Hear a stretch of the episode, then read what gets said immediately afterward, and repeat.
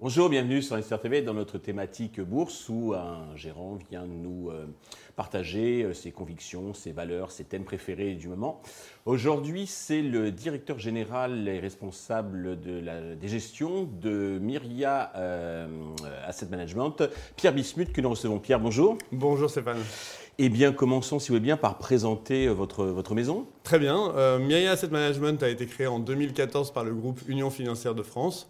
Donc nous gérons des produits euh, pour euh, ce réseau euh, de conseillers en gestion de patrimoine debout.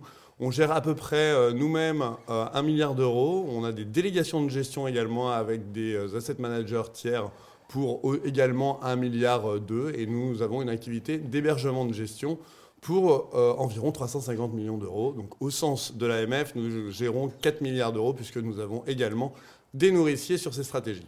Très bien. Alors, le premier thème que vous avez euh, choisi, c'est les OPC de action, donc euh, à faible tracking error. Euh, est-ce que vous pouvez déjà nous expliquer ce que c'est le tracking error par rapport à la volatilité? Oui, la tracking error, donc c'est la volatilité de l'écart à l'indice de référence ou au benchmark. Donc, les, les, plus connus sont bien évidemment les trackers qui ont une tracking error justement très faible par rapport aux indices de référence qu'ils essayent de traquer. Euh, donc ces OPC en fait ont, euh, connu un succès fulgurant. Euh, notamment en 2021 et 2022, du fait de, cette espèce de machine à laver que nous avons subie sur les marchés financiers. Et il est vrai que force est de constater que ces OPCVM, qui sont soit donc à tracking error zéro, soit à faible tracking error, sont plutôt résilients dans un environnement où il y a beaucoup, beaucoup de volatilité, donc beaucoup de mouvements très importants sur les marchés financiers. Okay. Deuxième thème, et pourquoi il vous plaise c'est euh, Alors, ce sont des briques d'investissement beaucoup plus simples à utiliser pour un multigérant comme moi. Donc, euh, quand on construit un portefeuille de multigestion, on essaye d'assembler des briques de gestion de manière à atteindre un objectif. Et c'est vrai que quand on a beaucoup de gestion active, notamment euh, en 2021, en 2022, c'est vrai qu'on a eu, on a pu avoir des, déceptions par rapport à, au rendu de ce qu'on devait, l'objectif qu'on devait mhm. atteindre.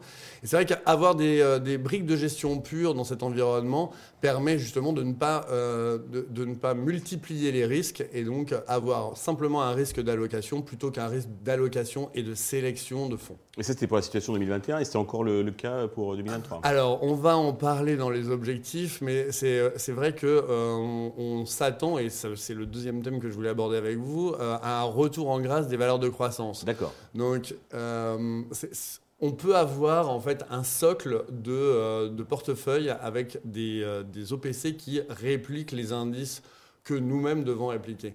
Et on peut avoir ce qu'on appelle une approche corps satellite, donc avoir un bloc euh, qui réplique les indices de référence et se servir en fait des degrés de liberté que vous créez ainsi en, investissant sur des OPC qui ont une plus forte tracking error, donc un plus fort, une plus forte erreur de suivi, qui nous permettent de recréer de la surperformance qu'on a perdue malheureusement en 2021 et en 2022.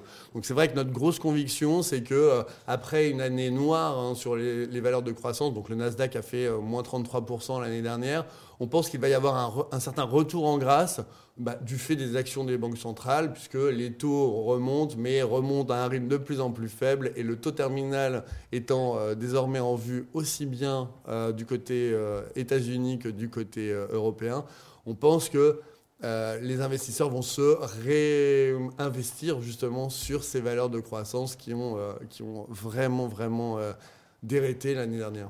Sur les deux zones, Europe et... Oui, sur les deux zones, bah, c'était, on a eu vraiment des, pertes hein, de valeur de l'ordre de 50 à 70%. Et plus prononcées aux États-Unis plus prononcé aux États-Unis, mais c'est vrai qu'il y a eu beaucoup, beaucoup de dispersion. En, Europe, on a eu des stars hein, de la tech qui se sont fait, mais, euh, mais, mais, véritablement massacrés. On a eu des pertes de plus de 50%. Euh, je pense notamment au secteur des paiements. Mhm. Euh, et, et, on pense vraiment que cette, ce cycle de remontée des taux ou de normalisation des taux, plus, un peu, plus, plus, plus prosaïquement, devrait permettre euh, de se replacer sur ces valeurs et donc euh, recréer en fait de, la performance sur ces euh, secteurs en tout cas. D'accord. Le troisième thème que vous appréciez particulièrement en ce moment, c'est ce qu'on appelle les produits spread, obligations, rendement et pays émergents. Pourquoi? Alors, c'est peut-être le moins consensuel en fait dans ce début 2023, mais c'est vrai qu'on a été euh, complètement absent des, euh, des, pays émergents, notamment et des obligations euh, des pays émergents depuis 2020 et en fait la crise du Covid et, ce qui a engendré une une crise de liquidité, mais très rapide, mais, euh, mais assez classique sur, euh, sur les produits à spread. Euh, et c'est vrai que depuis, depuis juin 2022, on retrouve des points d'entrée sur ces, ces, produits. Alors on a eu un premier point d'entrée en exactement le 16 juin 2022, et ensuite à la fin octobre, puisqu'on a eu les marchés qui ont, qui ont recommencé de baisser. Il se trouve qu'on a reconstitué les, les, primes de risque. Alors il peut y avoir de la volatilité, et on peut avoir une mauvaise appréciation de ces primes de risque. Mais Globalement, il nous semble qu'avec des, euh, des rendements embarqués euh, compris entre 6 et 10% on est suffisamment protégé pour reprendre du risque, donc toujours en approche euh, satellite par rapport à nos, mmh. indices de référence. et donc, je vous rappelle que 6% de rendement, ça, ça, veut dire que chaque mois, vous engrangez 0,50. Et c'est vraiment très compliqué maintenant de se battre contre une tendance aussi forte euh, qui vous permet finalement de recréer de la valeur également dans vos portefeuilles. D'accord, c'est très clair.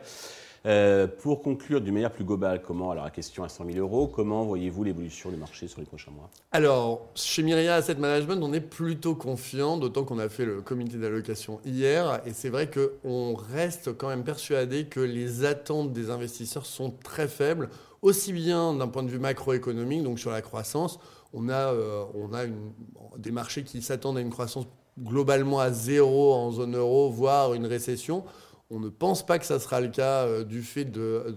Parce qu'on a des, des, des, métriques, en tout cas, qui nous indiquent que euh, ça sera probablement pas le cas. Donc je pense notamment au, à l'emploi qui est très fort aussi bien aux États-Unis qu'en Europe. Mmh. Et donc je pense que les attentes étant très basses, on risque d'être surpris à la hausse et les risques de surprise à la hausse sont plus forts de notre point de vue que les risques de déception. Mmh. D'accord, très bien. Pierre, merci pour euh, cet éclairage euh, très précieux. Euh, merci à tous de nous avoir suivis. Je vous donne rendez-vous très vite sur Investor TV avec un autre gérant qui viendra nous, nous partager ses convictions, ses valeurs, ses thèmes préférés du moment.